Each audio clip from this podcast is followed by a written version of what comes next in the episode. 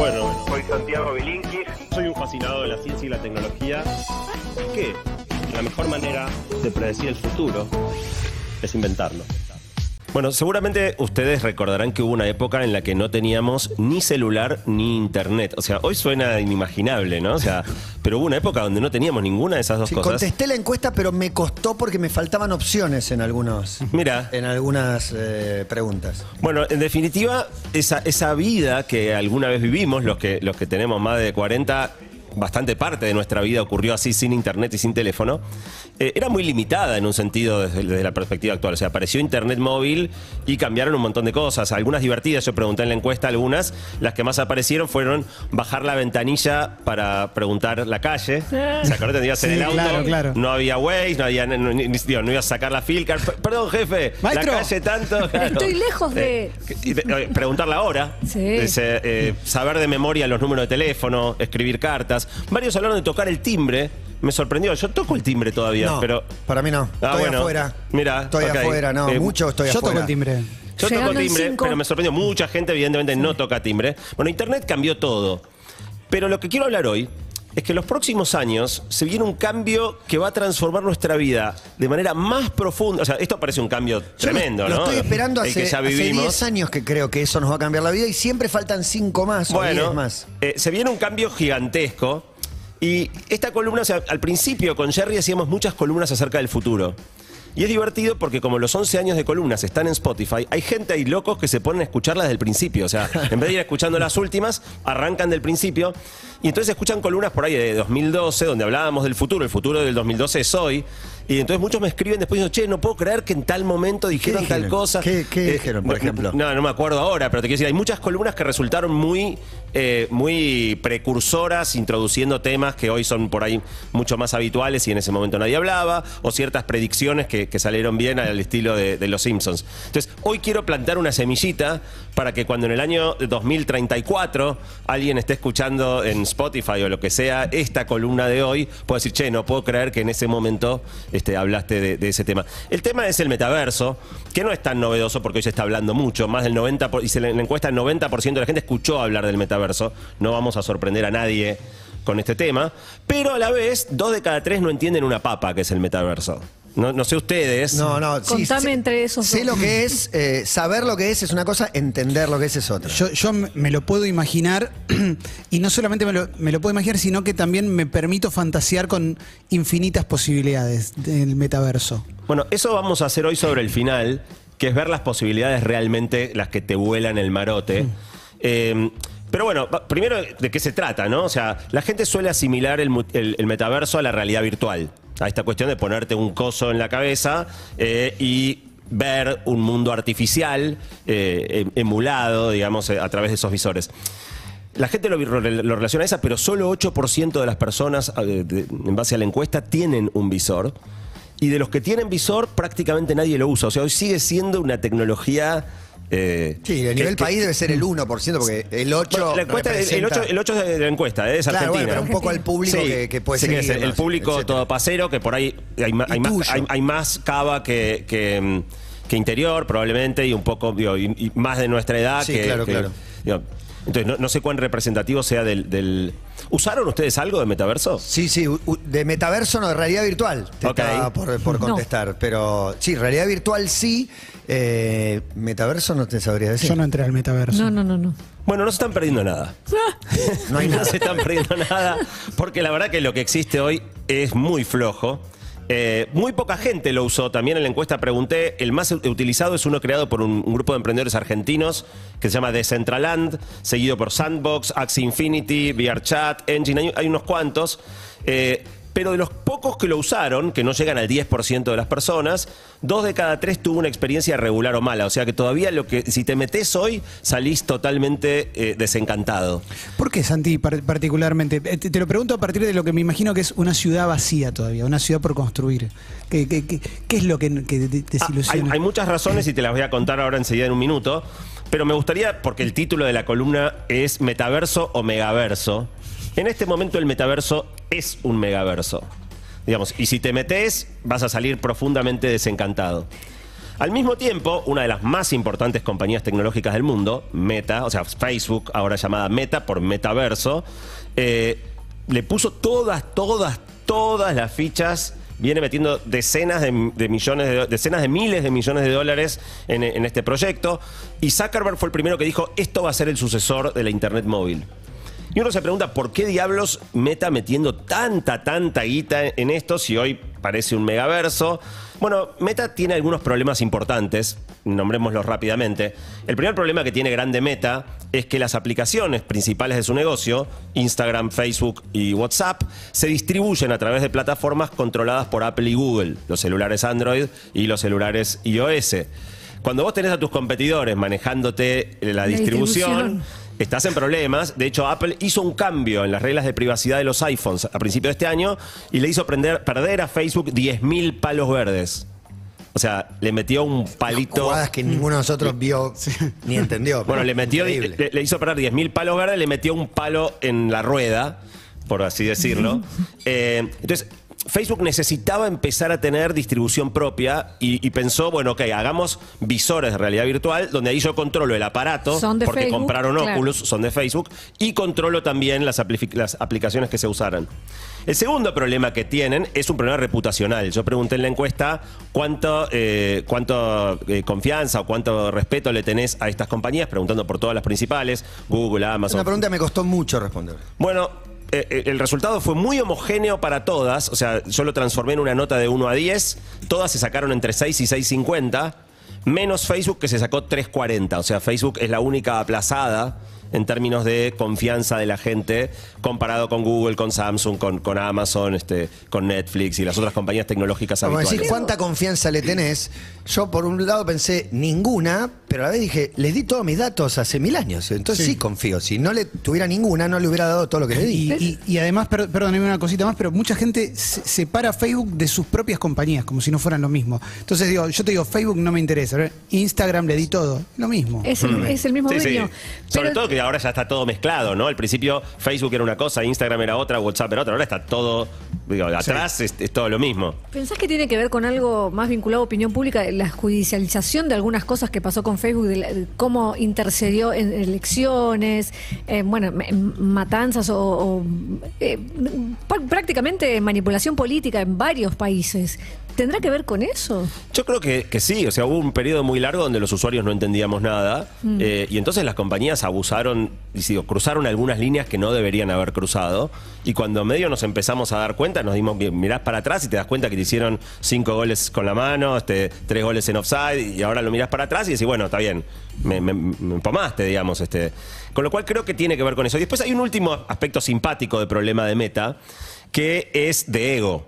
Eh, digamos, los dos tipos más ricos del mundo, Jeff Bezos de Amazon y Elon Musk de SpaceX y, y tantas otras compañías, están peleando palmo a palmo por ir al espacio y todo el tiempo se habla de Blue Origin, que es la compañía de Jeff Bezos, o de SpaceX, la compañía de, de Elon Musk. Y Zuckerberg tiene un ego importante y quedó desdibujado, o sea, él no tenía ninguna gran no- no quimera. compiten No tiene cohete. Claro, no, no tiene cohete. No mira el Eh, futuro. Y, y entonces se plantó en el metaverso como una manera de decir, yo también estoy haciendo algo regroso respecto del futuro. Pero lanzaron una plataforma que se llama Horizon. Eh, y el mes pasado se filtró un memo interno de la compañía donde ellos mismos reconocían que no la usan ni ellos. O sea, se criticaban mutuamente diciendo, che, dale, loco, o sea, no podemos estar haciendo esto y que ni nosotros lo usemos. Y otros decían, bueno, ¿sabes qué pasa? Que es una porquería. Eh, así que, digo, tienen un problema grande. Eh, a- ayer publicó el, el Wall Street Journal que tienen menos de la mitad de los usuarios que pensaban tener a esta altura y eso que las metas iniciales eran, eran bajas. Zuckerberg, personalmente, de su propio dinero, lleva perdidos más de 100 mil millones de dólares. 100 mil millones de dólares de su patrimonio por la caída del valor de las acciones. Eh, este mismo mes presentaron un aparato nuevo, el MetaQuest Pro, que tiene algunas cosas que están muy buenas. Empiezan a ser más chiquititos, menos pesados, más cómodos. Pero todavía estamos muy lejos, Matías. Y eso que vos decías, siempre faltan cinco años. Eh, eh, Zuckerberg sí. dice que faltan cinco años.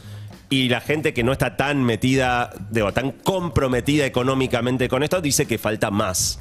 O sea que el metaverso no es algo que vaya a cambiarnos la vida mañana, eh, pero sí va a cambiarla de una manera muy profunda. Y ahí quiero ir un poquito a lo que Clemen decía, que es llevarlos a pasear por el futuro. O sea, ¿qué, qué, qué se viene en por ahí 10 años que realmente va a hacer que nuestra vida sea totalmente diferente? Y es que hoy hay básicamente dos mundos. Casi todo el día lo pasamos en el mundo real. Y algunos, el que tiene un visor de realidad virtual, pero mismo por Zoom, podés estar en una especie de mundo virtual, un poquito, de qué sé yo, el 5% del tiempo. La pandemia nos mostró muchas ventajas de, de- de la remotez, de, de utilizar estas eh, herramientas virtuales masivas, pero también nos enfatizó mucho eh, la- la- la- la imp- lo importantísimo que es lo presencial. ¿no? no es lo mismo hacer un Zoom con amigos que juntarse a mirar el Mundial tomando una cerveza. No, no hay experiencia comparable. Y hoy tenemos que elegir. Ok, ok, ¿trabajo remoto o voy presencial? ¿Nos juntamos o hacemos un Zoom? Bueno, la gracia de lo que se viene en el metaverso es la unificación de esos dos mundos. O sea, borrar esa frontera entre lo presencial y lo virtual.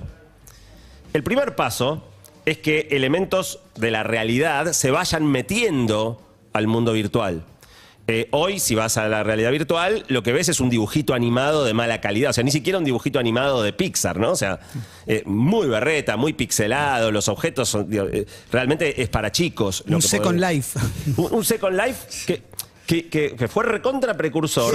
Pero si mirás lo que pasó tanto tiempo, pues no es mucho mejor lo que hay hoy Claro, que lo que eso, había. sí. O sea, sigue siendo pixelado, sigue viéndose todo mal. Bueno, hoy se pueden escanear los objetos 3D. Hoy se puede agarrar un objeto real, cualquiera, y escanearlo, incluso escanearlo con el celular. Yo puse en mi Instagram, s.bilinkis, un escaneo que yo hice con mi propio teléfono de un peluche de mi hija. Eh, los que quieran mirarlo está como historia. Es muy impactante.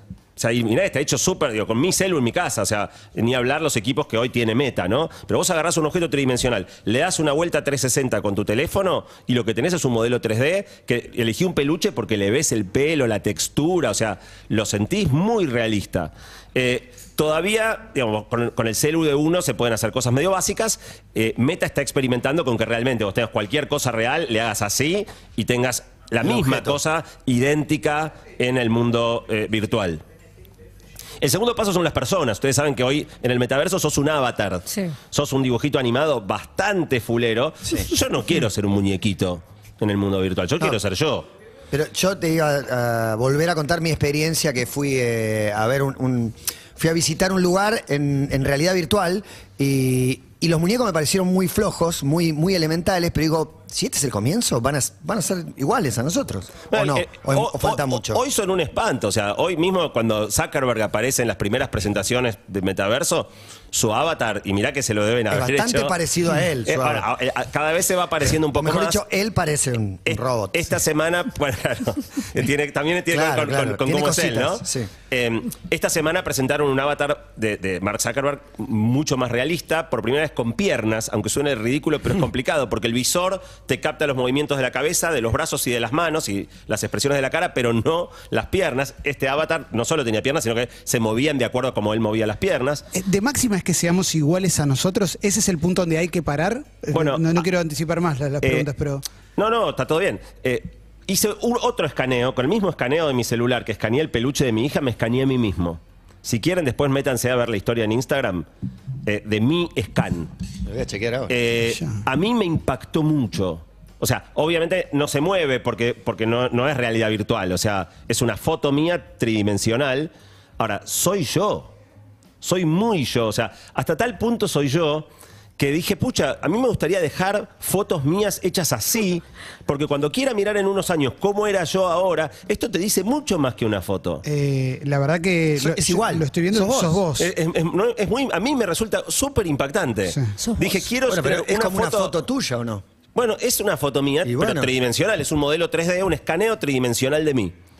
Lo que esto no tiene, pero ya es muy pronto va a tener, es eso conectado a las expresiones de mi cara. O sea, que yo pueda sonreír y mi avatar... Sea tu sonrisa. O sea, mi sonrisa, eh, eh, cara de asco, frunza la nariz, te sorprenda, me sorprendo, habrá grandes los ojos, pero todo eso ya eh, Meta estuvo presentando esta semana avances muy importantes en... eh, en, en poder hacer esto. Eh, avatars ultra realistas con todas las expresiones faciales, o sea, que realmente seas vos en el, en el metaverso. Pero ahora vienen las dos cosas con las cuales quiero volarles la cabeza. Eh, este mes presentaron una pulsera, que de hecho es un proyecto en el que estuvo trabajando mucho un amigo mío, un proyecto que era secreto. Yo sabía que mi amigo estaba en algo secreto, pero no podía saber qué, porque obviamente estas cosas son muy reservadas. Cuando se presentó el proyecto, él me, dijo, che, esto era lo que yo estaba trabajando tanto tiempo. Era una pulserita, un, dispositivo que te pones en la muñeca, que lee las señales eléctricas de los músculos. Entonces, cada vez que uno mueve un dedo, hay una corriente eléctrica que pasa por los músculos que le dice a la mano qué es lo que tiene que hacer. Esta pulsera puede leer esos movimientos eh, y asignarle un comando a cada movi- movimiento que vos hagas. O sea, empieza a hacer que vos movés los dedos y con eso, no sé, este, abrís la puerta o cualquier cosa. Podés comandar cosas virtuales o, o reales. Es una manera de dar comandos como uno haría con un mouse, pero con esta pulserita. Al principio tenés que mover mucho los dedos para que la pulserita capte, pero aprende, aprende bastante rápido. Y después llega un momento donde no tenés que mover más los dedos. Con pensar en el movimiento del dedo, o sea, un Me da movimiento miedo. imperceptible. Me da miedo.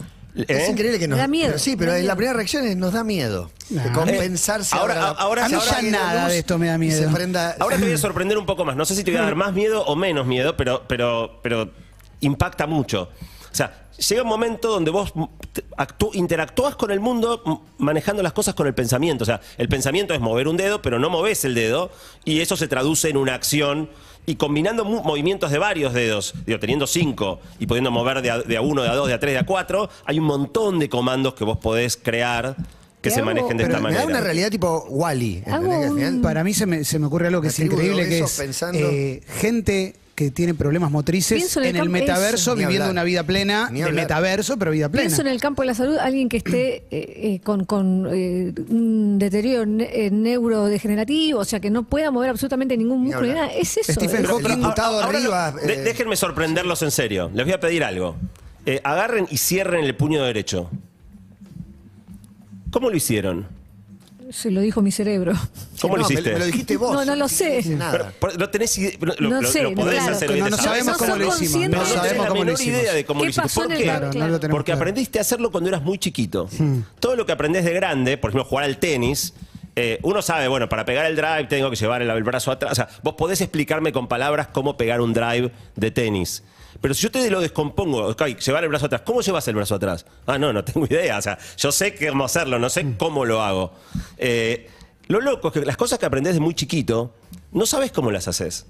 Eh, entonces, cuando esta pulserita se la pongan a bebés, van a ir aprendiendo que cuando yo pienso A, la puerta se cierra, cuando yo pienso A, se apaga la tele, pero no van, a saber van cómo lo aprender a hacen. hablar.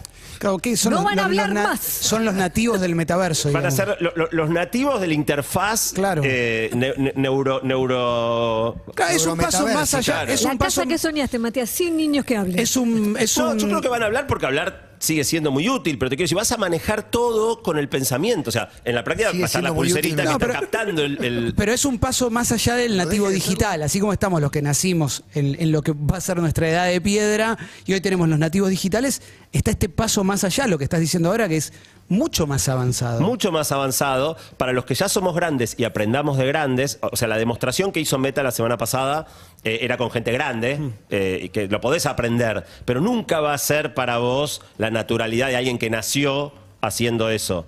Ahora, para los chicos chiquitos que les pongan este coso, eh, y ojo, esto es una primera pulsera, después por ahí va a ser un, un cosito chiquitito acá al costado de la cara. Andá a saber cómo te van a leer el pensamiento. Voy a preguntar una estupidez. ¿Qué pasa si yo cambio de pulsera con Clemen? Con Con Clemen, otro. con otro. eh, va a andar muy mal, porque la, la pulsera aprende a leer tus propias señales musculares. O sea, va a tener que reaprender un montón para que la de él te funcione a vos. ok. Eh, cada uno va a tener que tener la suya. Y Y, para ¿y a cuánto estás vendiendo las pulseras? La otra pregunta. No, y la otra que tiene que ver con eso, porque dijimos lo de un- una enfermedad neurodegenerativa. eh, ¿cómo se no, no tenés por qué tener la respuesta, pero digo, una persona a la que le ponen la pulsera, pero ya perdió la movilidad, ¿esa pulsera puede venir con algo aprendido o es algo 100% personal? No, requiere de las señales eléctricas de la Claro. propia persona. Si la persona todavía tiene actividad muscular, aunque no mueva, Claro. pero sí eh, corriente eléctrica por sus músculos, posiblemente funcione. Claro. Eh, igual, esto es como el Motorola, ¿te acuerdas el Motorola Sí, sí. que venía con una valija, ¿no? O sea, en un tiempito no va a ser una. La de hoy es una pulsera grandota que requiere un montón de entrenamiento. En 10 años va a ser algo imperceptible. Este es un celular de División Un Miami. Totalmente. Un celular de División Totalmente. Miami. Va la segunda cosa que vuela a la cabeza. Quiero ver si prestaron atención en la primaria. ¿Con qué vemos? Con la mente. Con los Con ojos. los ojos. ¿Con los ojos? la mente. ¿Con qué oímos? Con las orejas. Con las orejas. Veo que prestaron atención en la primaria, pero les enseñaron todo mal, o casi todo mal, porque Matías dijo en realidad la respuesta correcta, que es que vemos con el cerebro, no Es vemos con los ojos. No, pero posta. No, no, vemos, eh, o sea, vemos con el cerebro. No, no, Eh, vemos la misma cosa y no vemos la misma cosa. la luz entra por los ojos, pero el que ve El procesador es es el el cerebro. cerebro. Claro. Hay un ejemplo que a mí me encanta. No sé si alguna vez le miraron los ojos a alguien que va mirando por la ventanilla de un auto. No. Es re impresionante. Que Cuando tac, el, tac, el tac. ojo va haciendo ta, ta, ta, ta, ta, ta, ta, Sí. ta, como una vibración así, que si vos estuvieras viendo lo que el ojo ve, lo que verías es una coctelera, el, el mundo que se sacude. El cerebro te elimina todo eso. Arma una imagen perfecta de un desplazamiento suave a partir de información que si vos ves lo que están haciendo los ojos, tendría que ser un kilo. O sea, vos no estás viendo lo que está viendo el ojo. Estás viendo lo que el cerebro arma a partir de la información que el La ojo le da. edición del cerebro. Es Sí, que- pero 100%, o sea, ya te digo, si vos vieras puramente lo que entra por el ojo, sería una sacudida sí. total que no entenderías nada. El cerebro arma la película que vemos. Mismo cuando vos girás la cabeza, lo que ves es un movimiento muy suave, el ojo no se mueve igual, el cerebro acomoda todo. Eh, esto es muy interesante, vemos, oímos todo con el cerebro, porque en el momento que podamos interfacear directo, conectar información directo al cerebro, imágenes visuales que no entren por los ojos, lo que veas va a ser indiscernible aunque no lo estés viendo. Porque en el fondo, de, de nuevo, donde la imagen se arma es en el cerebro, con lo cual todos estos mecanismos de conexión de información directa al cerebro, como viene trabajando Elon Musk, terminan de borrar el límite entre lo que existe y lo que no existe. Vos no vas a poder diferenciar si lo que estás viendo es real o es irreal. O sea, Santi, para, para tener una idea, si estamos en el metaverso integrado, acá podría haber algo que físicamente no está, pero nosotros lo estamos viendo como que está. ¿Eso sería? ¿O, o cambia también el diseño de esta mesa? Eh, en realidad cambia el sentido de acá. Claro. O sea, lo más probable es que los cuatro estuviéramos acá, pero no estuviéramos acá. Pero me vuelvo O loca. sea, cada uno puede estar en su casa, pero la sensación sería la misma que estar acá, no importa dónde Y estés. tengo otra pregunta. Quizás en algún momento te pasó, o a mucha gente no. A mí me pasó y creo que a Emi alguna vez lo hablamos. Yo, Sí. cuando, yo cuando era chico, ya sabes a dónde voy a ir seguramente. Yo cuando era chico pensaba, si vos y yo, Santi, lo vemos a Matías o a Emi, si estamos viendo lo mismo. Con esta, con esta, eh, con esta, esta integración de metaverso con realidad, puede ser que vos estés viendo un cuadrado, yo esté viendo un, un triángulo según nuestros dispositivos o nuestra. Y, y sea lo mismo. No, solo, sino que nos vamos a poner filtros en la realidad. O sea, o sea, yo voy a poder usar una remera contextual donde si vos la ves tiene un mensaje y si la ve Matías tiene otro. O sea, una, una- una- una- una cantidad de cosas que permite el mundo digital, que en el mundo de átomos es imposible, se van a volver viables. Un ejemplo que para mí es muy lindo es hacer clic con el botón de. O sea, yo hago clic con el botón derecho mental en tu remera y cambio el diseño de tu remera. Estoy mirando la tele, agarro con la esquina de abajo del televisor como si fuera la flechita del mouse y, y agrando el tamaño del televisor. Eh, digo, empezar a interactuar con el mundo real con el tipo Yo de lo- cosas que uno hace en el Lo mundo único que virtual. pido es que no, no voy a tener nietos, pero le voy a pedir a mis sobrinos y a los No hijos de mis sobrinos que no me hagan jodas jodidas con estas cosas, porque va a ser muy difícil para nosotros Las jodas del acostumbrarnos futuro, una Las buena jodas columna, del las jodas del futuro. futuro. A mí lo que. Lo que que te me- cambien la remera, lo que no quiero que Pero, me la pero no te la van a cambiar, la van a cambiar para ellos, no para vos. tampoco, ¿eh? Pero ellos te ven en corpiño. Eh, hay una cosa, cuando te dije que me imaginaba eh, posibilidades infinitas, no me- por supuesto que eran mucho más finitas que esto que estabas diciendo, pero en base a eso te quiero preguntar lo que me imaginaba, que es, ¿no existe la posibilidad de que alguien diga, bueno, el metaverso tiene un salón, una que es tipo California del 68, tipo que, que recreen lugares que ya no existen más como eran en otro momento, o que yo de alguna manera los pueda configurar y me vaya a vivir Eso para a- mí ya existe en realidad virtual. Eh, Eh, eh, Eso existe, de nuevo, todavía es bastante precario. Digo, la- la- tenés filmaciones 3D, pero con las que no podés interactuar, o tenés emulaciones 3D, pero donde todo es pixelado, no, no, es ahí estuve, no era pixelado, estuve en la construcción de Notre Dame, por Mm. ejemplo, y estuve en 1300 o no me acuerdo cuándo, y estaba recreado perfectamente. Con Son renders, o sea, vos todavía te das cuenta que no, que, que no es por eso Sí, todavía. Hay mucho por mejorar. Hay mucho por mejorar, Estaba pero sí, bien. vas a poder crear mundos virtuales donde vos puedas vivir en la época que quieras. Eh, realmente la- las posibilidades son muy amplias. Y después hay un par de dilemas filosóficos interesantes, ¿no? O sea, tengo- eh, vamos, suponete que yo siempre soñé con conocer la muralla china. ¿Va a tener sentido ¿Ir? desplazarme hasta China? Yo creo si que yo sí. puedo vivir la misma experiencia. No, tengo una respuesta, no te digo que no. Yo digo que creo. yo creo que va, que va a haber gente que sí, gente que no. El, Tengo. el- el tacto, ¿cómo haces? Digo, No, va, va a haber, va a haber eh, eh, guantes y, y tra- ya de hecho hay algunos prototipos de, de lo que llaman feedback háptico, que son sensaciones corporales ligadas, digo, que sea, pues aparte todo tiene que ser coherente, ¿no? O sea, fíjate, la gente se marea con la realidad virtual, porque no solo vemos con la información que nos dan los, el cerebro, no solo ve con los ojos, también ve con los oídos. Si no machea la información que entra con el- del ojo, que por ejemplo estoy que- quieto, claro. con que mis oídos le dicen que estoy en movimiento, o al revés, cuando vas leyendo en un auto, ¿no? Eh, Las letras, vos- los ojos ven quieto, el oído siente movimiento, ahí es donde te mareás. Para mí, entonces, los nativos digitales del metaverso, para ellos va a dar lo mismo viajar o no. Los que tuvimos la oportunidad de viajar y vivir la experiencia física, creo que ahí sí. Claro, pero, Va a pero volver nosotros, esa a nosotros nos quedan 30, en 30 nosotros años nos quedan más no, nosotros le vamos a decir no que vamos. no es lo mismo y ellos te van a decir, sí, ¿Para qué voy a viajar? Tengo dos preguntas. Una, siempre que eh, hablas de estas cosas, eh, siempre pienso, por ejemplo, en el, ejército de los Estados Unidos. Porque pienso, si lo está haciendo una empresa, es el Sí, sí. primero que va a utilizarla. creo que ya, hay, ya lo está industrias, hay dos utilizando. industrias que o- lideran todo desarrollo tecnológico. Armas y porno. militar y porno. Y la otra que te pregunto es por el- la parte de salud mental vinculado a todo esto. No sé si se está teniendo en cuenta, si lo están... Eh, dame dos minutos, te tiro dos cosas y, y quiero cerrar con eso. Eh, No, no, no, pará. Es O sea, peligroso. te juro que traté de hacer una columna optimista en un punto. O sea, obviamente cuando ¿Costó? cualquier cosa que viene... eh, A mí me cuesta. O sea, ¿Cuesta yo, tiendo, optimista? yo tiendo a ver el vaso más, medio- más el lado medio vacío que el la- lado medio lleno. Acá traté de entusiasmarme con, con muchas de las cosas que vienen, que tienen su lado complicado, su lado oscuro, pero también tienen su lado súper interesante. Una de las preguntas que me apareció, o sea, yo sé, Clemen, por ejemplo, a vos te importa mucho la, la- la conservación de la naturaleza, te preocupa mucho la extinción de, de- de especies. Si pudiéramos hacer ejemplares virtuales, hay, hay varias especies que están en serio riesgo de que, digo, el día que se muere el último, realmente no van a existir más. Ahora, si podemos hacer ejemplares virtuales que perceptualmente te dan lo mismo que te da... Yo sé que vas a decir que no, yo también digo que no. Pará, pará, pará. Sí, Eh, sí, sí, sí. Por, lo menos, claro, a- a- antes de que se extingan, agarrar A- a- algo de haga- ellos. Escaneémoslos, hagámoslos, digo, y vas a poder seguir Una célula, diría, más interactuando que con el un. escáner. Poner que no existan más los pandas, vas a poder seguir viendo pandas, estando con pandas. Yo, yo sé que vas a decir que no. No yo es lo también mismo. digo No, no, que es no. que- es que, Me eh, parece no, una que el pregunta mundo muy real se va a acabar. perturbadora. Está buenísimo lo que planteas. Es, es filosófico, porque yo lo que quiero es que el panda interactúe conmigo, no yo con el panda. Es que el O sea, panda va a yo- interactuar con vos. No, no, no es de verdad. no es real. Santiago, no, no, no, No, nos digas E- eso. Esa respuesta Pero, no es real, ¿qué es real? va a perder sentido. Va a Claro, perder- obviamente. Ojo, eh, también lo vamos a poder hacer con humanos. Hoy vas a poder emular, así como ya se pueden hacer caras to- totalmente realistas y con deepfake, animarlas como video de personas que nunca existieron y, y con ¿Y voces los que están emuladas. O sea, muertos? en algún momento vas a interactuar con una persona y Ya no vas a estar seguro si existe o no. O sea, porque lo que vas a ver es una persona completamente real, con una cara, con una voz, con gestos. ¿no? Ahora, ¿es- es- eh, ¿existe o no existe?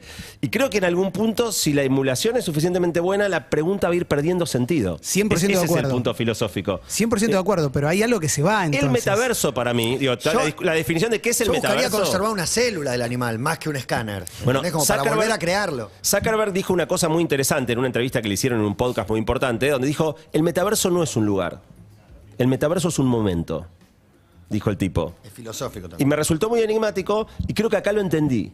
El metaverso es el momento en el cual si las cosas son reales o no, te deja de importar.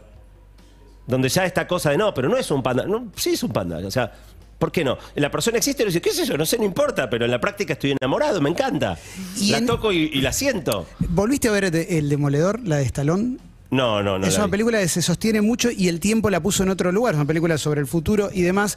A la figura a la que quiero ir es que en un mundo donde ya la, la tecnología tuvo avances, no a este nivel, porque quién se lo iba a imaginar, pero hay una parte del mundo, un grupo de gente que está del otro lado que dice ni en pedo. Yo quiero comer el bife que me comía antes, o no sé, digo, quiero tocarme eh, y, y demás cosas, quiero tocarme con los demás.